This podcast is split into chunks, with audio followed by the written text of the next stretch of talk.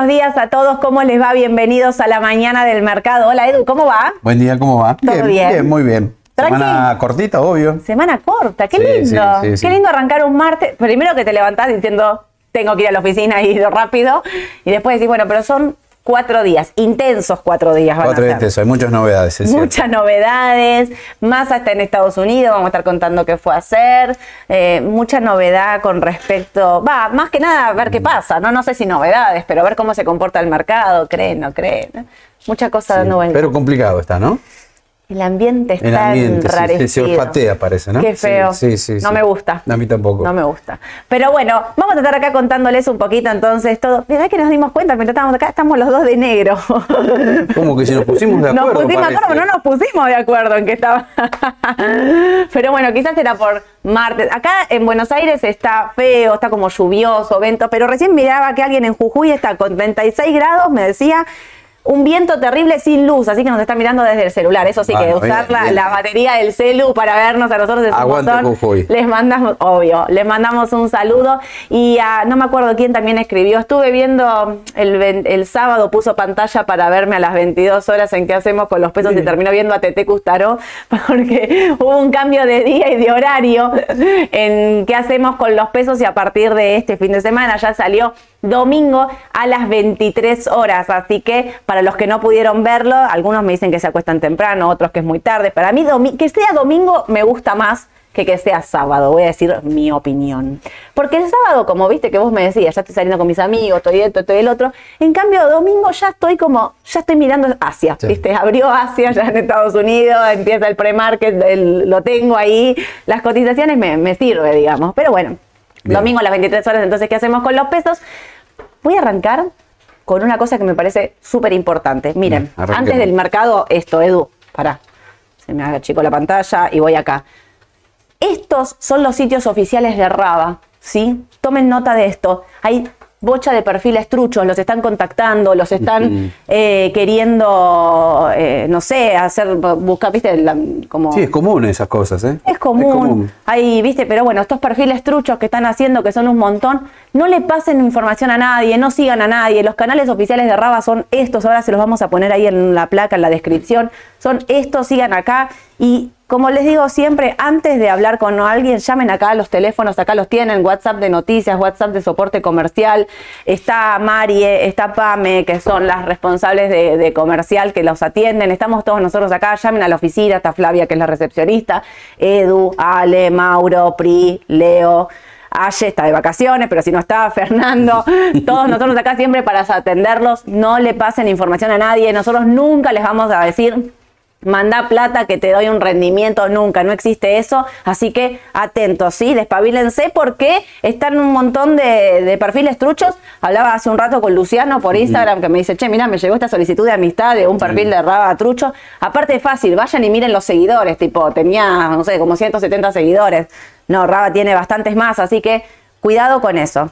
Pasado la noticia, digamos, la información al, al consumidor, miren lo que tengo.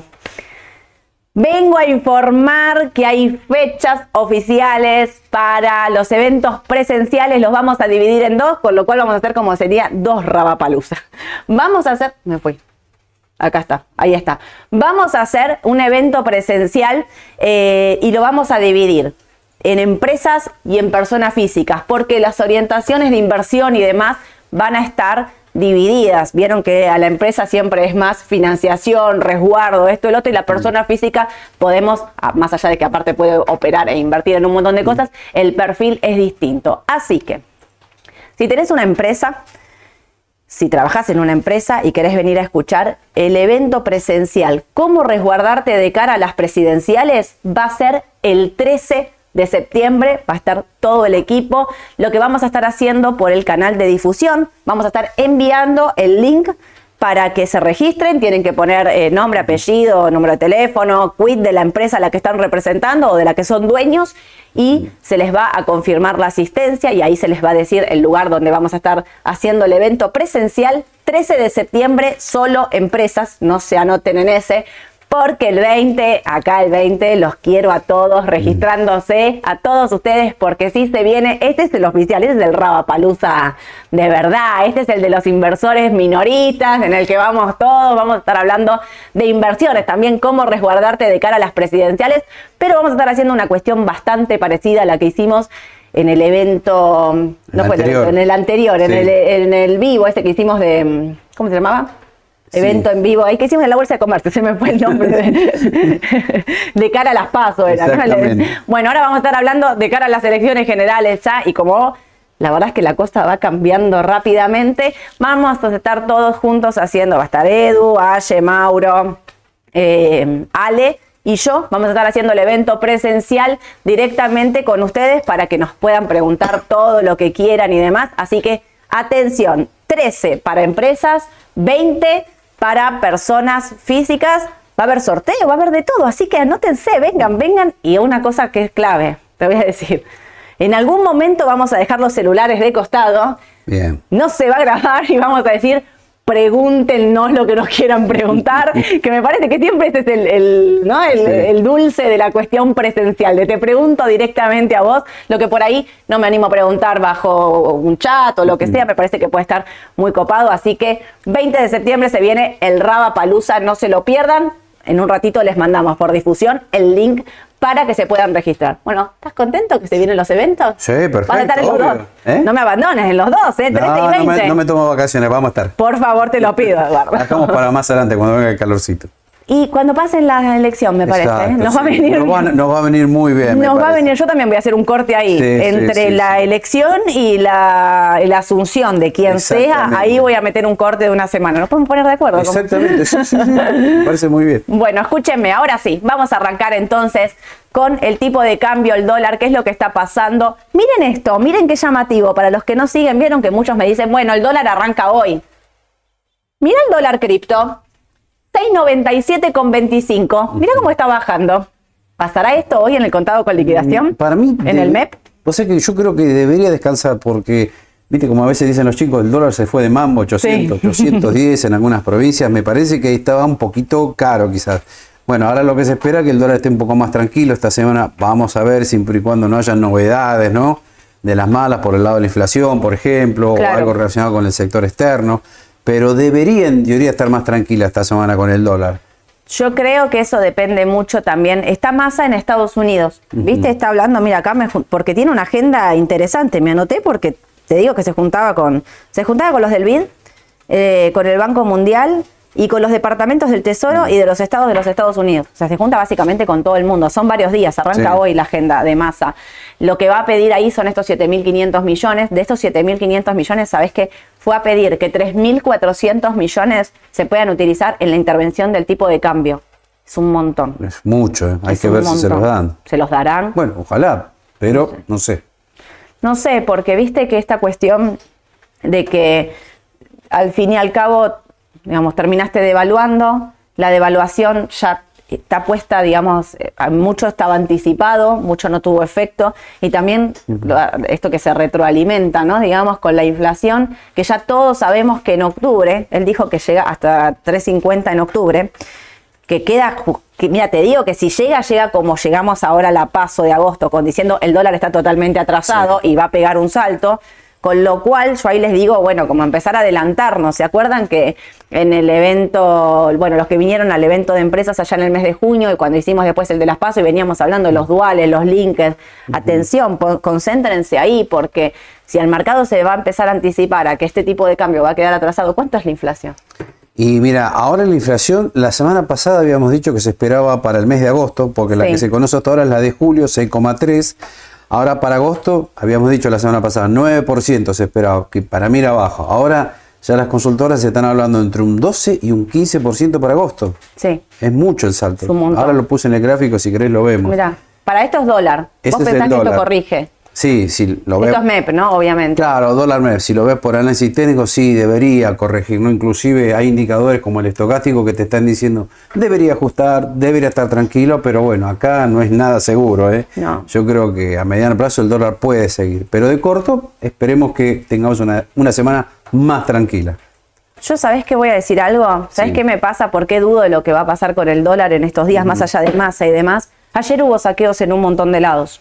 Sí. Hubo saqueos en un montón de provincias. Durante el fin de semana hubo saqueos en un montón de lados. También hay que decirlo porque esto es lo que está pasando. Los medios de comunicación fuertes, digamos, los diarios y demás, no todos contaron exactamente lo que pasó, pero hubo, eh, nada, hubo saqueos como ya lamentablemente hemos tenido en otras oportunidades eh, en este país y eso me hace un poco de ruido, ¿no? Si, el- si se podrá contener esta situación social. Después, obviamente, todos sabemos, está armado, lamentablemente no es el común de la sociedad, todos nosotros los que salimos a la calle a querer saquear un negocio, lejos estamos de, aunque pensemos que la cosa está mal, lejos estamos de querer fomentar esa situación, porque para mí es de lo peor que nos pasó en la Argentina y realmente espero que no se vuelva a repetir por nosotros, que somos los que vivimos acá. Pero digo, el tipo de cambio ante estas situaciones de violencia, la lógica me da que tendría que bajar, Sí. pero ante estas situaciones de violencia que espero que se puedan contener, porque viste que esto siempre se pone eh, difícil a la noche, Sí. ¿viste? o sea, durante el día estás como tranquilo y a la noche vuelven a resurgir, o sea, lo que pasó en Mendoza, en Córdoba, en Neuquén, o sea, hubo varios focos en distintos lugares. Y, y me imagino que por ahí hasta hay lugares donde a veces ni nos enteramos. Hoy nos enteramos más rápido que en el 2001, básicamente por redes y demás, que antes no ocurría, ¿no? Yo En me enteré en 2001. Río Cuarto hubo también. Que Claro. eso no sé si trascendió, pero fue poco, ¿eh? Fue poco, pero Fue dicen poco. que se están como poniendo de acuerdo como por WhatsApp y que se que- organizan. sí, se organiza a través de como que WhatsApp, están sí. organizados y que entonces la policía como que puede frenarlo. Ayer Sí. en Tunuyán la situación fue difícil Sí. también, en Mendoza, en un lugar que con muy poca gente, digamos, donde la situación termina siendo violenta, obviamente, porque es una situación violenta, una situación de, de- de estrés absoluto. Eh, ahí es donde digo, che, si esto y, y espero fuertemente, repito, que, que no avance, pero me parece que esto Sí. también va a depender de eso. De la, la situación De la política. situación política, claro, económica, claro, social Sí. que vamos a estar viviendo. Son momentos de mucho estrés, es real, la gente se pone, eh, son momentos muy difíciles, donde el dólar se dispara, donde los precios se disparan, donde vos que tenés un comercio no sabés a qué precio vender, no sabés si vas a poder vender. Yo entiendo todo eso, me parece que hay que digamos, como que serenar, como que bajar mil cambios, es larga hasta la elección, es, eh, los políticos me parece que desde mi óptica tendrían que aflojar un poco con la agresividad que también tienen y, viste, no sé, o digamos, más allá de los, de los acuerdos políticos que puedan hacer entre ellos, que van a ser finalmente acuerdos políticos, me parece que lo que primero tenemos que intentar y priorizar es llegar a la elección de octubre para que la gente decida y que la gente decida y el voto popular se tiene que, eh, digamos, no solo tiene que estar fortalecido, por eso habría, sería importante que toda esa gente que no fue a votar vaya a votar, porque es súper importante, sino también esto de respetar lo que, lo que dicen las mayorías. Claro. Así como hace cuatro años atrás la mayoría eligió a Alberto Fernández y yo espero que termine su gobierno, lo mismo pasaba con Macri, ahora con este gobierno, y que el que gane la elección sea, que asuma el 10 de diciembre y que sigamos fortaleciendo esta democracia, porque si no va a ser Complicado, muy difícil, sí, muy sí, sí. difícil. Y creo que el tipo de cambio, que el mercado está raro por esto. Nosotros decimos cuando el mercado decimos está raro, ¿cómo puede reaccionar ante todas estas situaciones? Es que, todos los días tenemos versiones de todo tipo y viste, algunas no nos animamos a darla porque viste, no, no sabemos bien de dónde salen, viste. No, Así por que A eso. veces es mejor no, no dar tantos rumores a conocer porque no sabés de dónde salen. Y Esa tampoco sabes la certeza de si Claro. son verdad o no, digamos. Pero también, a ver, yo te voy a decir la verdad, para mí un masa diciendo en la, te- en la televisión que, que se viene un plan Bonex, no ayuda. Ayuda porque te genera temor, te genera esto de que vos quieras salir desesperado a sacar los dólares del banco, digamos. No estoy diciendo que pase o no pase, la verdad es que nosotros consideramos que el sistema financiero está mucho más fortalecido que allá en el 2001 cuando hubo un corralito, pero sí que la verdad es que genera temor y eso me parece que en el mercado se percibe, Sí. esta volatilidad que hay y que yo creo que la volatilidad, repito, llegó para quedarse. Si llegara a corregir, Edu, ¿a dónde lo voy a buscar? ¿A 6.30? A 6.30, 6.35 el dólar. ves una corrección muy chiquita, no ves una corrección fuerte Sí, del en- dólar. En, realidad el dólar MEP no parece que vaya a corregir tanto. Inclusive me parece que el que más chances tiene de corregir es el dólar CCL, que si miramos un promedio puede estar entre 7.40, 7.45, 7.38, cerró el viernes. Sí. Eso mirando, depende de qué, qué CDR, por ejemplo, ¿no? Acá los tenemos, Pero mira, con tomar un CD promedio, a ver. 746. 746. Si hoy baja el blue, este debería acompañar también, ¿no? Fíjate, ¿sabés qué me llamó la atención del viernes? Que el blue bajaba, porque esto estaba a 7.50, bajó 30 Sí. pesos, cerró en 7.20, y el Y contado no, con liquidación no, no. bajaba. Bueno, Por también eso. había un fin de semana largo, nadie por ahí se quiere quedar en pesos, los pesos es, ¿no? Y Digo, ojo hoy con los CDR, porque hoy tenés que tener en cuenta el efecto de lo que pasó ayer, lo Sí. que va a pasar hoy, más la variación del CCL. O sea que hoy tenés tres cosas para ir para ver en la cotización del CDR hoy exacto. martes. Hoy es clave. Hoy es claro. Creo que podría caer un poquito más el CCL que el dólar MEM, me parece. Y porque la brecha es del 15. Sí, es, altísima es la brecha. O sea, quizás hay una corrección. Quizás el CCL no llegó a corregir nada. Ese es el Y, punto. y estamos hablando así del corto plazo, ¿eh? Sí. No estamos diciendo de acá que va a estar tranquilo un mes, no. No, no, Todo no, lo no. contrario. Con esto que veníamos hablando, a mí me parece que tranquilo acá es, es poco. ¿Sabes qué les quiero decir? ¿Qué me llama la atención?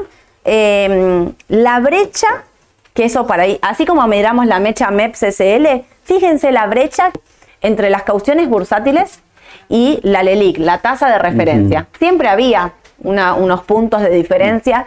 Hoy tenés la tasa de referencia LELIC al 118. Esta es la tasa del plazo fijo. ¿Saben cuánto está la caución bursátil? Está mucho más abajo, ¿no? 95. Me corté. Ahí vuelvo.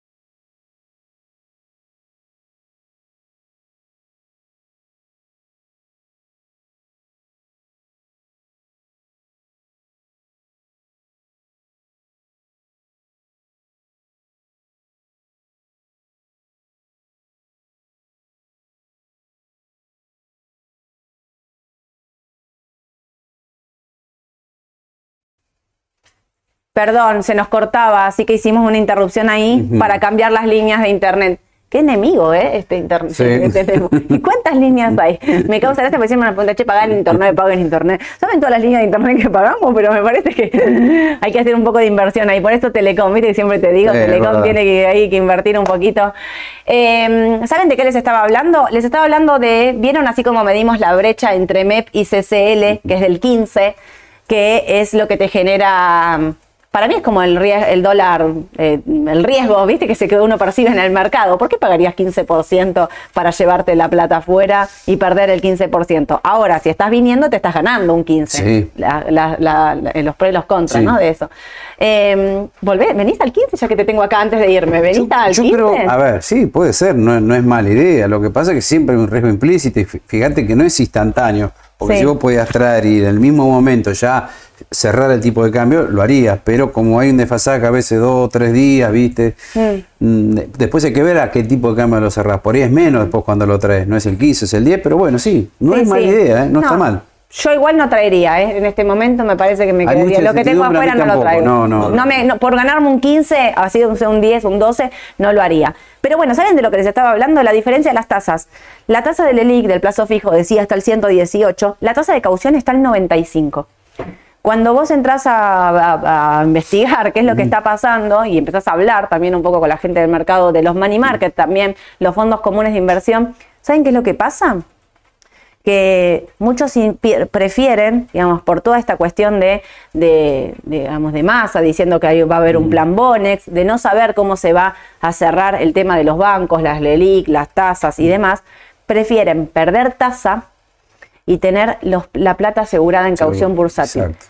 Un montón de pesos se volcaron a los money market y a la, a la- a la caución bursátil. Y acá vuelvo a hacer este- esta aclaración. Los fondos money market tienen un 30% de plazo fijo. Si vos no querés tener un plazo fijo, cuidado, porque el money market tiene plazo fijo también en su composición.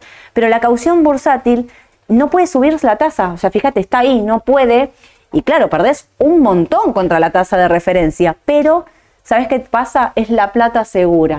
Es la plata que está garantizada, la plata que vos no podés arriesgar, que no podés perder. Y decís, bueno, hay tantos pesos volcándose a la colocación ahí que hacen que la tasa no suba, porque hay muchísima oferta. Esa es la explicación de por qué la tasa de caución no levanta. La oferta es tan grande que hace que los pesos no puedan subir en esa tasa y tener la tasa de referencia de la LELIC, por ejemplo. Pero te sentís más seguro. Y sí, yo prefiero, la verdad. Entonces el dólar ahí, 6.30. Sí. Perfecto. Esto es lo que pasó ayer, porque ayer acá fue feriado, tuvimos todos descansando, pero Estados Unidos no descansó y las cotizaciones de los ADR, como podrán ver acá, bajaron. Sí, es como. ¿Qué pensás, Edu? Bueno, lo veníamos diciendo en las últimas dos semanas. Creo que el tema de los ADR estaban algunas medidas complicadas, más que nada las lo que son financieras, ¿no? Sí, los bancos. Y ahí tenemos, bueno, Banco Francés, Galicia, Macro, estaban complicadas. ¿Por qué? Bueno, por la incertidumbre política que hay, por el tema de la gran tenencia de títulos públicos que tienen, LELIC, entre otros. Claro. Así que por eso los inversores eh, prefieren, es como que dejar bancos y apostar más a lo que es energía, ¿no? Obvio. Y lo vimos en las cotizaciones, en los indicadores técnicos que nos estaban adelantando la posibilidad de una corrección y que de hecho está en pleno desarrollo. Así que bueno, siguieron bajando ayer los ADR, probablemente sigan cayendo un poco más hoy, pero bueno, lo vemos ahora de corto plazo cerca de un piso. Exacto. Si querés ahí podría ser, ¿no? podría ser, de corto, Para esta es la inflación minorista. Esto es lo que hablaste antes. Esto es lo que hablé antes y lo que hice acá actualizarte porque lo habíamos puesto la semana pasada acá en el 9. Bueno, ahora las proyecciones hablan del 12%. Por eso, miren también el tema de la inflación que bueno, todas las semanas hay actualizaciones de consultoras que están de alguna manera adelantando la inflación que se viene, ¿no? Sí. es un dato importante para el dólar también este. Vos pusiste 12, pero es entre 12 y 15 Yo creo lo que, es más. Yo creo que dicen mucho más todavía. Sí, fui conservador acá. Sí, sí, no, pero está muy bien porque hay que ver cómo faltan todavía dos semanas. Faltan, sí, sí. Semana y media, no dos semanas. Una y además se está hablando de que va a ser alta la de agosto y la de septiembre. Y sí. a septiembre por efecto arrastre. Por efecto arrastre. Claro. Claro, el efecto arrastre siempre es altísimo. Es fundamental. Te lleva como, no sé, por él que cerrara en 12, la mitad es efecto arrastre. O sea, arrancás con un piso de 6, 7 para arriba. Mm. O sea, es altísimo. Ya sabes que la que viene es de ahí. Con respecto a la inflación, acá me pusiste de nuevo el TX26, fíjate que no ajusta. Habíamos dicho, para aquel que cree que la inflación va a seguir altísima, bueno, acá tenemos un instrumento. Claro. Habíamos dicho primero el bono dual sí. y también los bonos que ajustan por ser. Acá pusimos el TX26 la semana pasada porque vimos que tuvo una corrección como buena parte de estos activos y ahora otra vez empezó a subir y ya está haciendo nuevos máximos. Claro, sabes que, la gente de fondos hizo un informe donde de fondos comunes de inversión donde decían la salida de, pesos que hubo, a dónde fue a posicionarse, mucho fue a posicionarse a, a activos con SER. Sí, estaban atractivos. Y sí. Y se van a poner más atractivos en la medida que la inflación siga subiendo y mucho, ¿no? Claro. Así que acá hay un instrumento para aquellos que quieren por lo menos acompañar la inflación. Yo sabes que te agrego, aparte del TX26, el DICP, el discount en pesos. Sí, sí, hay varios. Que es soberano. Que es soberano, es largo, es al 2033. Eh, y a mí también el hecho de ahí menguar un poco el riesgo con respecto entre el soberano y el tesoro. A mí me parece, lo pongo como una alternativa también. La liquidez a veces no es tan alta, pero me parece que podríamos empezar a incorporarlo un poquito más a nuestra cartera. E, entiendo lo que decís también porque estamos recomendando estos instrumentos de corto, mediano plazo, pero de largo Ahí hay dudas, ¿eh? ojo ahí. Hay dudas con Eso lo aclaramos también. Al reperfilamiento, la deuda claro, el, el nuevo gobierno que venga, bueno, no sabemos qué va a hacer con estos instrumentos. Nadie lo sabe. Está buenísimo esa aclaración. Cautela.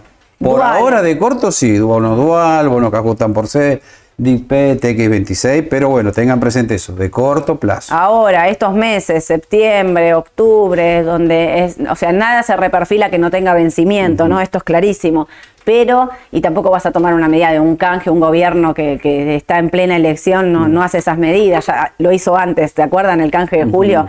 Que lo hizo y lo pateó para el año que viene, entonces por eso me parece clara esa, eso que estás diciendo, muy, importante. muy, importante. Esto es para estos meses, ¿sí? Para estos meses de alta inflación y después repartiremos las cartas nuevamente y veremos dónde nos posicionamos. Y ahora sí, esto que me decías del Merval. Claro, el Merval, habíamos visto bancos para abajo, Sí. Siempre viéndolo en dólares, ¿no? Porque en pesos eso no se puede ver bien, No. ¿no? Por el efecto del tipo de cambio, siempre Tal lo cual. decimos. Porque hay gente que nos pregunta, sobre todo la gente nueva, pero ¿por qué no lo ven en pesos? Por la sencilla razón de la variación del tipo de cambio implícito. Claro. Es mejor verlo en dólares los ADR. Sí, sin duda. Bueno, salvo Aluar que no tiene ADR, no nos queda otra que hacerlo en pesos, ¿no? ¿Y Pero Aluar está muy bien, lo habíamos dicho ya reiteradas veces, pero bueno, acá yo le diría, de corto plazo me plantearía, a ver, ¿sigue la suba del dólar oficial? ¿Sigue la suba del dólar blue? ¿O esto se tranquiliza? Bueno, si se tranquiliza, está la posibilidad que Aluar corrija un poco. No estaría mal porque hizo una suba, pero fuertísima, ¿no? Claro. Estamos hablando desde 400, 410, saltó hasta 580 y ahí encontró un techo de corto plazo. Claro. Los indicadores de corto, bueno, algunos Llegó ya están 6.10. anunciando. 6.10 se pasó un poquito. Perdón, sí, un día que llegó a 6 días, 6.10. tenés razón, me había olvidado ese detalle. Sí. Fue la semana pasada. Se pasó, claro, que Pero suba fuertes. la zona de seis- 600, 580 me parece que podría ser un obstáculo de corto plazo. Va a depender de lo que haga el dólar también, ¿no? De corto plazo. Y si pensamos, te hago una pregunta. No tengo aluar. Al final acá me dijiste que compre, no compré, Sí. me quedé afuera. Sí. Y hoy tengo esta situación donde eh, muchos ya están sosteniendo que el dólar oficial a 3.50 se va a quedar corto, que no va a ser la forma de... mm, O sea, que vamos a llegar a octubre, esto que dije antes, ¿no? Que vamos a llegar a octubre como llegamos a agosto, con el dólar totalmente atrasado con respecto a la inflación y demás, y que eso le va a meter presión a estos activos. ¿Compro hoy o espero? Yo esperaría, pero está bien lo que vos planteás porque yo ya lo leí en varios portales financieros. ¿Qué es lo que están diciendo? Si vos ves las cotizaciones del dólar futuro de septiembre-octubre, te están adelantando que van a devaluar. Sí. Lo dice el mismo mercado, no lo decimos nosotros. El mismo mercado ya te está adelantando que por dólar futuro hay una inflación probablemente más alta y un dólar oficial también más alto. Obvio. Así que tengan presente eso también, ¿no? Porque acá es la contradicción. El ministro dijo 3.50 y dólar futuro, eh, octubre, perdón, dólar futuro, eh, agosto, está 3.53. ¿Cuánto está, Ale? Ahí tenés septiembre. ¿Cuánto está? Septiembre Sí. 378, 380. Septiembre 378, tendría Bueno, que estar es como- 350. claro. ¿Y octubre está 400? No hubo operaciones en la punta más alta 450. ¿Y la, el cierre del viernes? Es decir, tuvo 435. 4.35 es el cierre del viernes del dólar futuro de eh, octubre. Con lo cual, lo que te está diciendo es que el mercado vuelve a desconfiar de que el ministro pueda sostener a 3.50 el dólar oficial y por eso pagan de más. Y entonces salgo del dólar oficial de Rofex y me voy a aluar. Si la tengo, no la vendo. Sí. Y si no compré, si corrige, ojalá. Sí, está la posibilidad que corrija, por eso, si Claro. corrige y alguien no entró, bueno, es una posibilidad. Si corrige, compro. Sí. Pero si corrige, ¿dónde compro? En 580 mi primer soporte y 530. Y si no, podría ser eventualmente 530. No sé si va a llegar, pero bueno. Claro. Es como que de corto plazo lo veo un poco achicando si esta semana achican los dólares financieros también, ¿no? Claro. Podría Pero bueno, para aquellos que quedaron afuera y no supieron aprovechar esta suba de Aluar, es una posibilidad para que esperen que corrija algo y puedan entrar también, ¿no? Y si no corrige y sigue superando los 610, ponele de hoy, que, que cerró el viernes, digamos, 6, 610, 590 cerró ahora, pero bueno, 610 fue lo que tocó. A partir de 620 es donde me vuelvo a subir. Exactamente, porque te estaría pronunciando que esto sigue fuerte. Otra nueva suba. Otra o sea, nueva la suba. resistencia a superar arriba es 620. Mm. No te subas hoy, espera 580 y ahí vemos qué pasa. A ver si por ahí no llega a 530, pero te llega a 550, algo así. Y en caso de querer subirte porque siguió subiendo, espera que supere los 620. Sí, y otra cosa de hablar, porque veo que hay muchos que lo pusieron la semana pasada y no lo aclaramos, me parece. Lo del dividendo en efectivo no es que tenemos la seguridad que va a venir. No, Yo claro. me basé en, bueno, en lo que pasó en el, en el pasado. ¿no? Que siempre Aluar adelantó algún dividendo para el mes de septiembre, porque suele presentar balance general y ahí suele anunciar algún dividendo. Claro. Pero bueno, no es seguro, es una posibilidad, por eso. Habrá que ver. Por favor, no, no tenemos información Tiraste la confidencial. palabra dividendo y te dispararon las en lo que sucedió en el pasado, nada más. Lo aclaro por las dudas. Está perfecto, Edu. Bueno, acá tenemos. Para algo más me quedo acá. Acá, Grupo Financiero Galicia. Bueno, es lo que decíamos de todos los ADR, especialmente los bancos, la semana pasada y la anterior, que se estaban complicando, pero ¿por qué? Porque veíamos que de los máximos que hizo Galicia, 18 dólares creo que Sí, fue, ¿no? 18.50. no los pudo pasar en reiteradas oportunidades. Ya nos había dado señal de venta al Macri. Y las medias acá, esta es la línea verde y línea roja que ven, son las medias de 21 barra 42. Que cuando se están por cortar, la roja cruza la verde, nos estarían dando señal de venta de mediano plazo, no de corto, de mediano plazo. Con lo cual, al ver ya varios días la cotización por debajo de estas medias, nos estaba pronunciando que estaba complicada la cotización y probablemente siga así. Pero bueno, ya en 14 dólares posiblemente ya tengamos un primer piso. Así que para aquellos que por ahí no pudieron salir, bueno, ya le queda quizás, quizás poca baja de corto. Por ahí un 4, un 5 en la zona de 14 dólares. Así que atentos a ese dato. Habrá que ver qué pasa hoy con estos 15 dólares, ¿no? Los 15 dólares son clave y si Sí. no, como dice Edu, los eventualmente 14. 14, los claro. 14 en el caso de seguir corrigiendo y ver si tiene un rebote de corto plazo, porque de mediano te diría que no va. No, No, parecería que no va, que no tiene fuerza. No, por fundamental parece que no va la cosa, no. Y los bancos, Y además, viste, lo pusimos Tan Galicia difíciles. y Pampa, por ejemplo, el día y la noche. Dos gráficos distintos. Una va así y la otra va para abajo, ¿no? Pampa, IPF, Pampa, las transportadoras, sí, son están en situación diferente. Claro, son, eh, ¿cómo se llama esto? Resguardo. Mm, así como decís Coca-Cola. Mm, Claro, así como decís Coca-Cola afuera, acá es Pampa, ¿viste? Claro. O sea, Eh, sirve de resguardo. fiebre de resguardo real. Cada, toda baja es oportunidad de compra en esos papeles. Y acá tenés macro. Y macro también, Igual. en la misma situación que Galicia. Esta corta más rápido. Y te diría que está peor que Galicia macro, ¿eh? porque Sí. fíjate que ya casi hoy, si sigue la baja, bueno, te está confirmando que realmente de mediano también va para abajo. Obvio. Sí, acá son los 21, 21 20 Sí, aproximadamente. y, y fíjate que llamativo, ¿te acordás cuando el mercado, bueno, se enteró que ganó Milei? ¿Viste Sí. la baja tremenda? No, sí. Fue ese día. Sí. Por eso está la apoya que vuelva a testear esos mínimos de corto Sí. plazo. Si Esta es que la sigue apertura. cayendo los próximos días. Esta es la apertura de esos 18. Sí, ¿Sabes exactamente. que siempre yo digo lo mismo, ¿no? No sé si ustedes. Cada vez que hay un papel que hace una vela así, fíjense, el bono, el día que hizo una vela así, que claro, yo el otro día dije dedazo, como en una manera de reírme, no era un dedazo, claramente alguien me puso ojo que eso no es dedazo, era operaciones. Como que salen a vender, marcan un precio y después rebota fuerte, pero.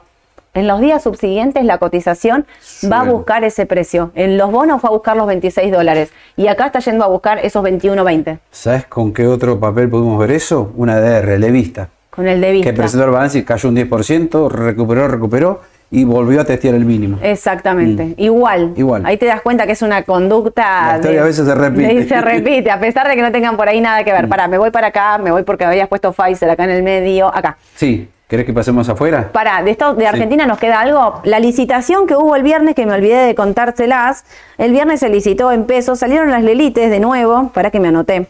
Las lelites para los fondos comunes de inversión eh, para el mes de septiembre y eh, 18 de septiembre, sí. Todos eh, con ser. Con. Todo atado al ser, 20 ser, eh, letras ajustables por ser con amortización el 23 de noviembre del 2023, 18 de enero de 2024, dos bonos ajustados por ser al 20 de mayo de 2024 y 14 de febrero de 2025. El 24% del financiamiento obtenido correspondió a instrumentos con vencimientos en 2023, mientras que el 76% restante a, inst- eh, a instrumentos con vencimientos de 2024 y 2025 es lo que se terminó diciendo de esta licitación. Fue la licitación con el rollover más importante de esta gestión porque se, eh, hubo un rollover de más del 200%. Fue una bestialidad la cantidad Sí. de pesos que entraron. La tasa la subieron también a la estratosfera. Así de una te lo digo.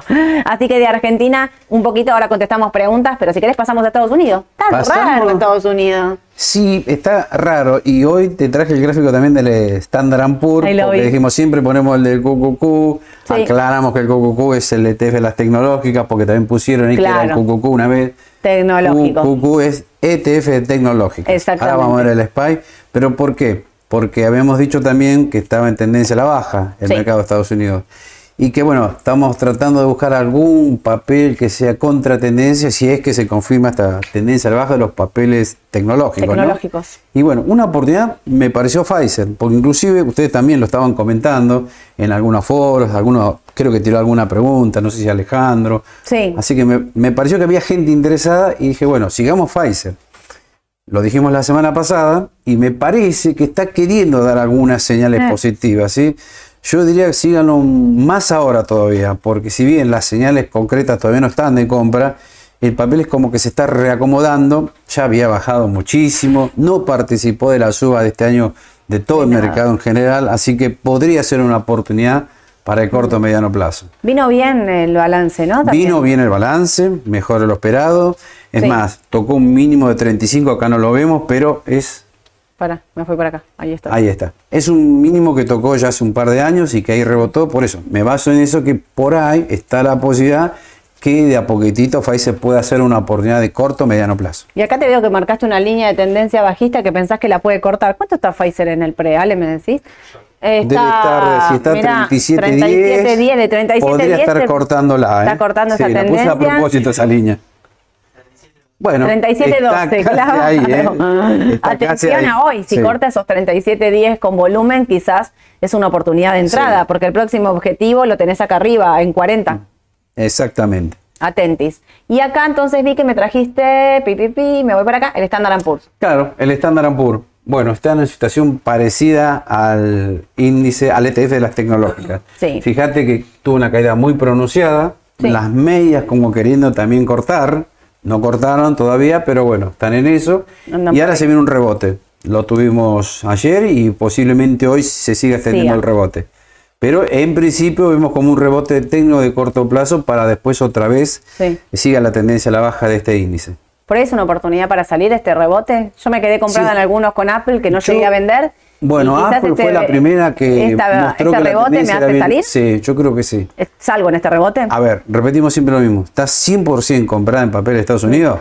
Y en 20, un 30, sí, habría que salir, ¿no? Me voy a otro, a otro sector. Y te digo algo más, si salió Warren Buffett, ¿por qué no vas a salir vos? Y yo, él lo dijo, ¿eh? Sí, Tal sí. cual. Sí, tiene mucho, pero mucho efectivo, ¿eh? Mal. Sí. Escúchame, con respecto a eso del efectivo, te quiero decir, o sea, Estados Unidos está eh, con su cantidad de efectivo, de dinero en mano, como decíamos, money market, la más alta de la historia. ¿Sabes por Sí. qué quiere decir eso? Que no están invirtiendo. ¿Sabes qué quiere decir eso? Que esperan una baja. Sí. Cuando todos esos capitales están como, como nosotros en, el, en la caución, ¿vieron? Ahí todos paraditos esperando a ver qué pasa para tener liquidez para invertir, afuera están igual. Afuera están igual. Y ¿sabés lo que me preocupa también? No sé si, bueno, te acordás de la crisis del 2007, 2008, ¿no? Sí, claro, me lo Hubo recuerdo. alguien que apostó a la baja y ganó muchísimo. Sí. No me acuerdo el nombre, mira. No, no me acuerdo quién fue. Pero es más, te puedo decir que se hizo una película Sí. por ese inversor. Ay. No, no, no, ah, con M Se me creo que empieza, me parece, pero no, no me puedo acordar bien. Se me Pero no me acuerdo. mm, aquellos que vieron la película saben de qué estoy hablando. Sí. Ah. ¿Y sabes lo que hizo ahora? Desde hace unos meses está apostando a la baja comprando opciones. Está comprando cifras la multimillonarias baja. a la baja. Terrible. Así que tenelo presente. Es más, Claro. la película se la recomiendo, es muy buena. Para el próximo tenemos que sabernos el título. Para el jueves. ver- La gran no- apuesta, La me gran- parece. ¿La gran bueno, no, me, apuesta? no me puedo acordar. La gran apuesta de la película. The Big Short. Sí, Ahí está. Se la está. recomiendo. Gracias, Fer. De paso, le recomiendo la película para que la vea porque es buenísima. Buenísima. Es buenísima. Pero te digo más, ahí entendés bien lo que pasó en el colapso de 2007-2008. ¿eh? Sí. Buenos actores, además. ¿eh? Sí, Brad es Pitt, buenísima. Trabaja en esa Ahora, película. La otra que está genial es eh, The Margin Call. Otra más. Otra La- esto te explica la caída Lo de Lehman Brothers. Es espectacular. Bueno, ya está, nos fuimos, nos fuimos Sí, al cine. pero bueno, esta persona está apostando a la baja. Atentos. Atentos. A mí hay algo de Estados Unidos y con respecto a esta liquidez, para acá pusiste el cucucu, pero les quiero mostrar esto. Mirá el TLH. El THL pusimos. Es- THL. Es TLH, acá. Es TLH, TLH. porque para, por las dudas, para que no, no se Ah, equivoquen. sí. Claro, es al revés. TLH, tuvimos una mañana full hoy. Escúchenme, estos son los ETFs de bonos del tesoro a eh, 10, 20 es este, ¿no? No, a 10. El de 10, 20 años. A sí. 10, exacto. Sí. Fíjense lo que está pasando en Estados Unidos. La suba de la tasa está haciendo caer todos los bonos del tesoro.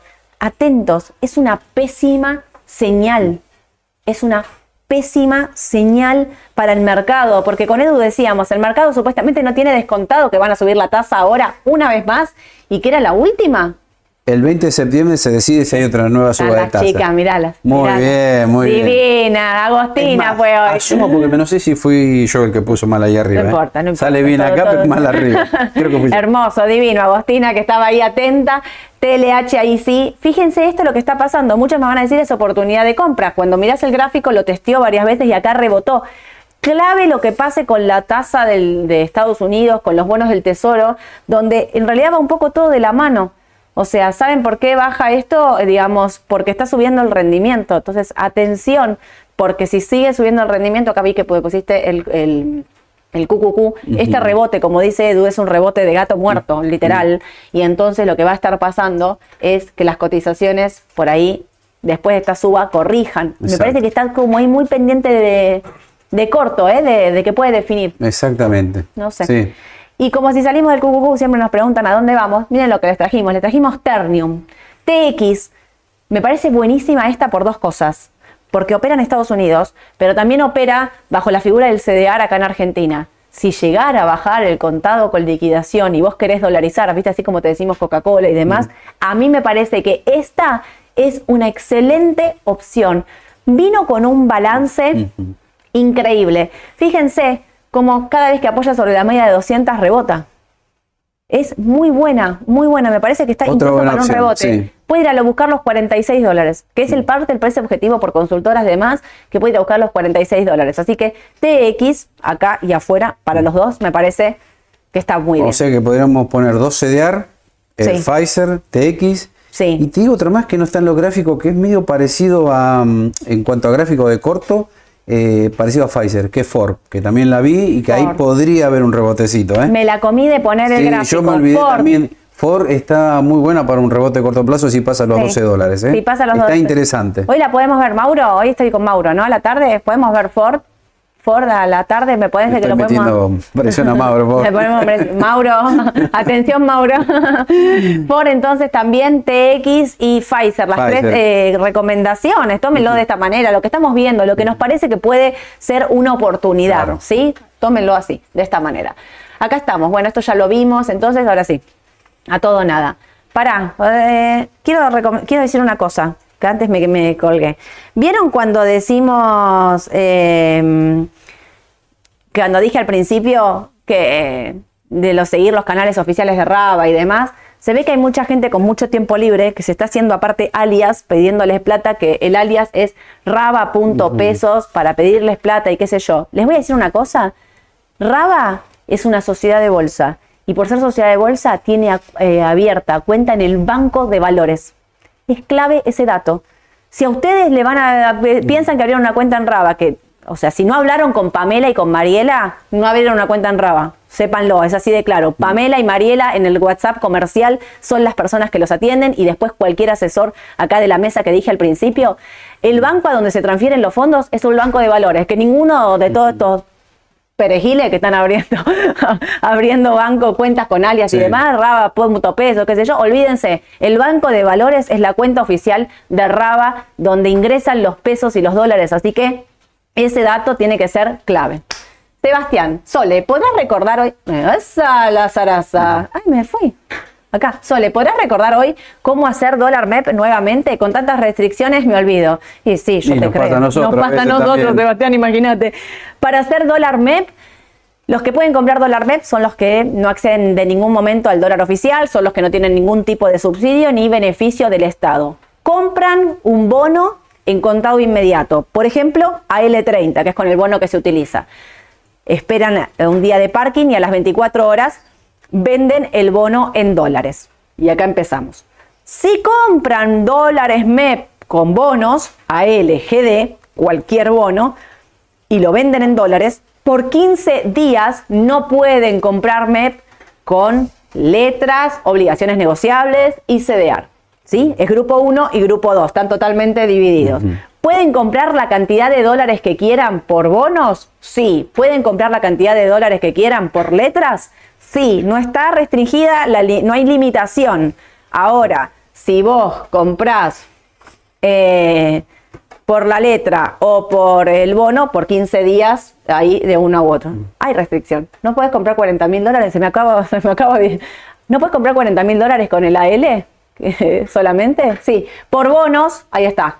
Por bonos, solo podés comprar hasta 40 mil dólares semanales. Y por las letras y demás puedes comprar lo que quieras. Eso es una limitación para empresas, más que nada, que están comprando tipo de cambio. Pero acá lo importante es grupo 1 y grupo 2, que no se pueden cruzar. Muchos me hacen esta pregunta. Compré dólar MEP por bonos. ¿Puedo operar CDR? Sí. Sí. Puedes comprar CDR sin ningún problema. Lo que no puedes hacer por 15 días es vender el CDR en, En dólares. dólares. Pero puedes operarlo sin ningún problema. Norberto, si se abre el mercado, ¿qué empresas quedan mejor paradas? Ya que hasta ahora cazan en el zoológico. si se abre el mercado, yo creo que hay empresas, ¿sabes que Me parece que siguen siendo las que están siendo de resguardo. Estas Sí. empresas como Pampa, IPF, Sí. que son las que Si las eso, transportadoras. sí. Si te referís a eso, me parece que son las que mejor van a estar paradas. Ahora, si se abre el mercado, me pregunto y te pregunto, una empresa como Mirgor, quizás no tendría Mirgor en ese caso, o Es sí, que hay algunos rumores, algunas dudas, ¿viste? Por de eso, que haga acuerdos. Claro, porque Ok, Migor ¿te hace es acuerdo? como- Sí. Sí, Migor ¿Te no acuerdo? participó de la suba de los últimos días. Sí, algo sí, es, algunos claro. tienen miedo al régimen de Tierra del Fuego. Sí. Si pasa algo, que cada tanto vienen esos rumores, ¿no? Claro. Pero bueno, ahora empiezan a tomar más fuerzas porque asume un nuevo gobierno. Claro. Que bueno, antes se especulaba con Macri, que porque era amigo de alguno de los dueños. Claro, de Caputo, pero porque Mirgor era de Caputo. Claro, pero ahora bueno, no se sabe, ¿viste? Claro. Hay algún cierto temor, pero bueno, Igual siempre Mirgor me parece que mueve las fichas lo justo y necesario como para quedar bien parada. sí, sí, sí. Me parece, pero sí tengo que ir a un sector que empresas, bueno, me parece que es el sector, el de transporte, el de energía y todo eso, el que, el que va Mm. a ir, a ir mejor. Milei habla de Pato. Milei habla de privatizar IPF, según entendí. En caso de producirse esto, ¿cómo afectaría la cotización de las acciones? Yo te digo que para mí IPF es un resguardo para todas, pero si Milei habla de privatizar IPF, que lo escuché también y si es como vos decís, la cotización de IPF solo puede subir. Porque IPF vale lo que vale por todos los riesgos. Lo de vaca muerta. O sea, IPF, lo que valía IPF antes de la estatización y no tenía vaca muerta, ¿cuánto puede valer IPF hoy privatizada? Olvídate. O sea, es solo, solo subir. Claro. Yo Solo subir. personalmente creo que si gana mi ley, la va a privatizar. Porque ¿qué? va a necesitar dólares. Es por el, lo- donde más dólares le van a entrar. A- claro, además dijo, se puede conseguir en forma muy rápida también. Olvídate. Puede iniciar un proceso de venta, en Vos salís- tres meses, en seis meses. Vos salís hoy a vender IPF, se matan por comprar IPF. Por eso. O sea, yo desde este lado te digo, por favor, no la vendas, porque va a ser lo único que nos va a permitir entrada de dólares genuinos, no solo para depender del campo. O sea, mi opción, mi opinión como argentina, eh, te digo, es quedémonos IPF nosotros, Sí. ya está. Si, Eh, si gana mi ley, yo creo que es muy probable pero que la venden, se la sacan de las Sí, manos, sí. se la sacarían de las manos Sí. a cualquier precio, te digo, ¿eh? Sí, sí, a sí, cualquier sí. precio. Así que sería solo para arriba, Pato. Algunos CDR hoy tienen CCL implícito de 7.40 aproximadamente. ¿Es correcto y venderlas? ven- ¿Es correcto venderlas y comprar dólar MEP subsidiado con bonos a 6.50 a un 12.13 en dólares y aguardo unos meses que se emparejen MEP y CCL? si vos pensás esto, aguarda unos meses a que se emparejen, si vos pensás que esto se va a emparejar MEP y CCL, claramente, sí.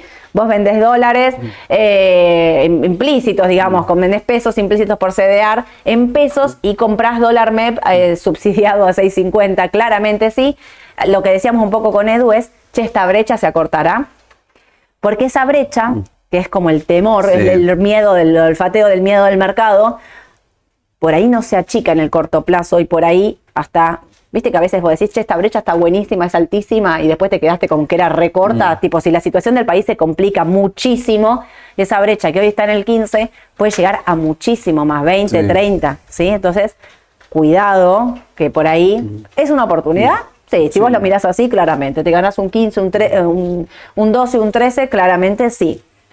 No sé, Se por ve ahí... bien, ¿sabes cuándo? Cuando vos tenés mil dólares afuera y Mm. los traes para Argentina. Sí, se ve clarísimo. Ahí se ve clarísimo, porque ¿cuántos dólares te quedan? Acá Después, más. 1150. Claro, sí, sí. Ahí sí. se ve más claro, me parece. Exacto, pero decís, bueno, eh, ¿lo haces en este momento? Daría para hacerlo, pero viste, Un poco lo que decíamos al principio. lo que decíamos al principio, esto te lleva un par de días, por ahí en vez de quedarte Claro. con 1150 te quedas con 1000, Porque ojo, con 1080. estos bonos a 6.50 que vos me decís para comprar dólares, vos tenés que hacer un parking. Sí. Y para hacer el parking, lo que te pasa ahí a veces es que por ahí se te dispara en el medio. El tema es que se te puede disparar el MEP, ahí está el Claro. problema. O sea, cuidado. Sí, hay que tener ¿Se cuidado. puede? Sí. Yo no sé si lo haría igual en este momento. Me parece que está todo demasiado a confirmar Mm. para que yo me pase de un mercado a otro. Me fui.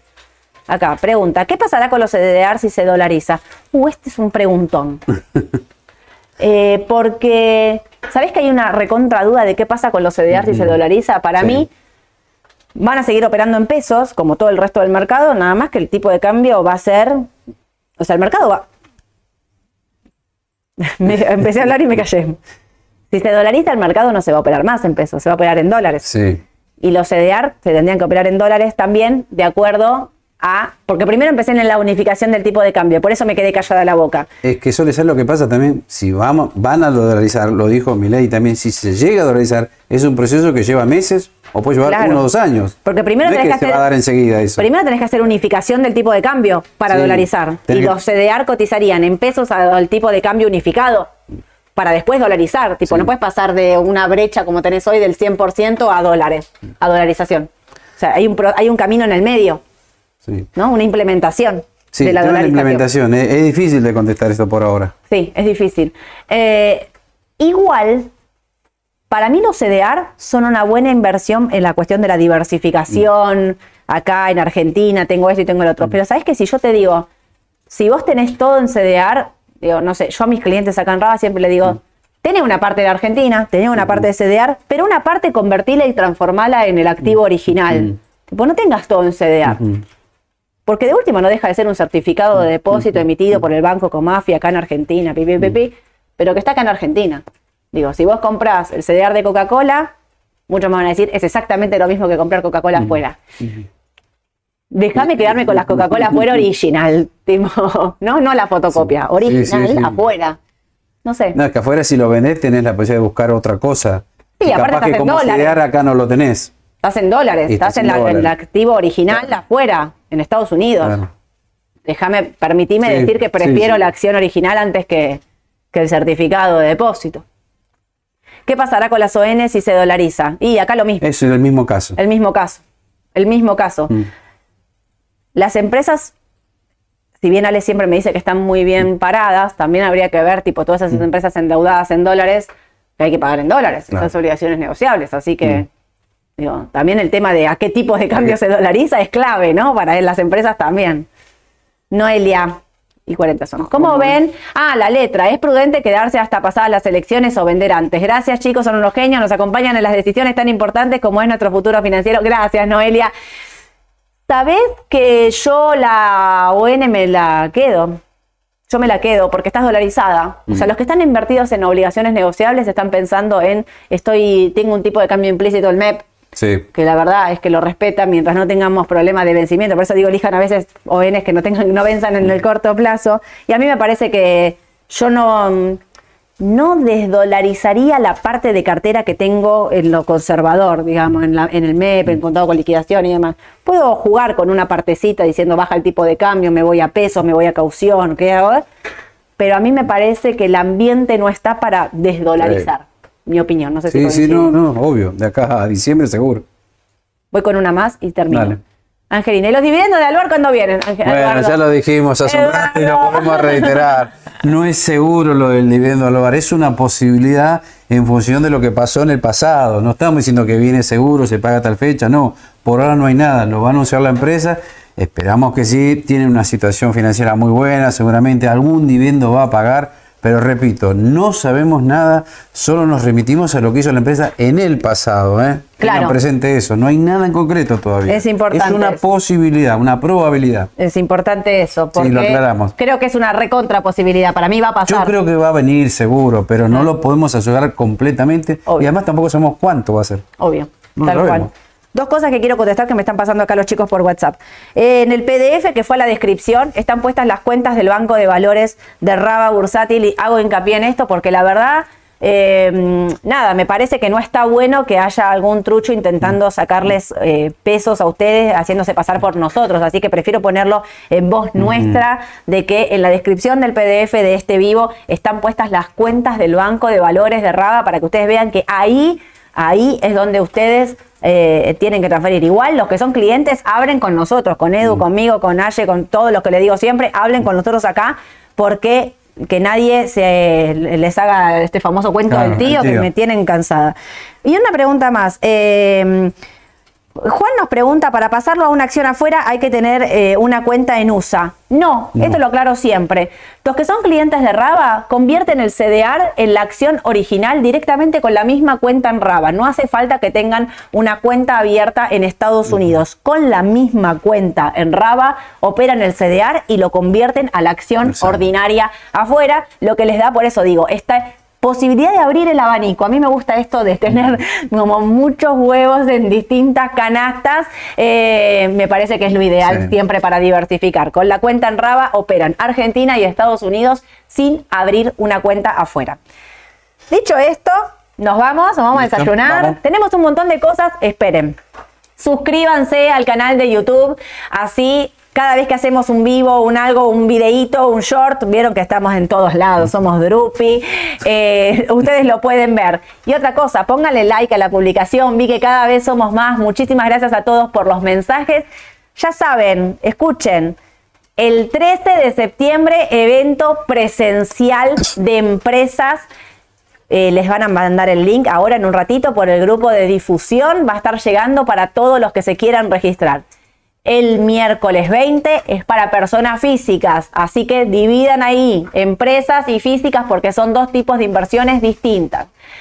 No se va a grabar, me estaban preguntando si se va a grabar, no van a quedar grabados ninguno de los dos eventos, así que regístrense y vengan porque nos parece que es más Claro. íntimo, ¿no? Esta cuestión de que vengan y charlen con nosotros sin que esté grabado. Después nosotros seguimos haciendo las mañanas del mercado como siempre, de esto no duden. Y ya aprovecho y les cuento que el 30 de agosto estoy invitada al Expo EFI, que es la exposición más importante de finanzas que se hace en el país. Vamos a estar en el workshop. de- gracias. De qué hacemos con los pesos. Así que los que van a estar por la rural, el 30 de agosto a las 17 horas, vamos a estar ahí, en, eh, nada, con Mariano Tálora y todo. Vamos a estar haciendo como un qué hacemos con los pesos en vivo. Me encanta, bien. me encanta. Así que los invito a que saquen su entrada y vengan a vernos a la rural. A las 5 de la tarde los veo en la decisión justa. Con Mauro vamos a hacer AT, Ford, Pfizer, Eternium seguro y todo lo que ustedes sumen que quieran ver. Y vamos a ver qué es lo que pasa en el día de hoy. Ahora sí, a desayunar. A desayunar. Que tengan un excelente día todos. Chau, chau.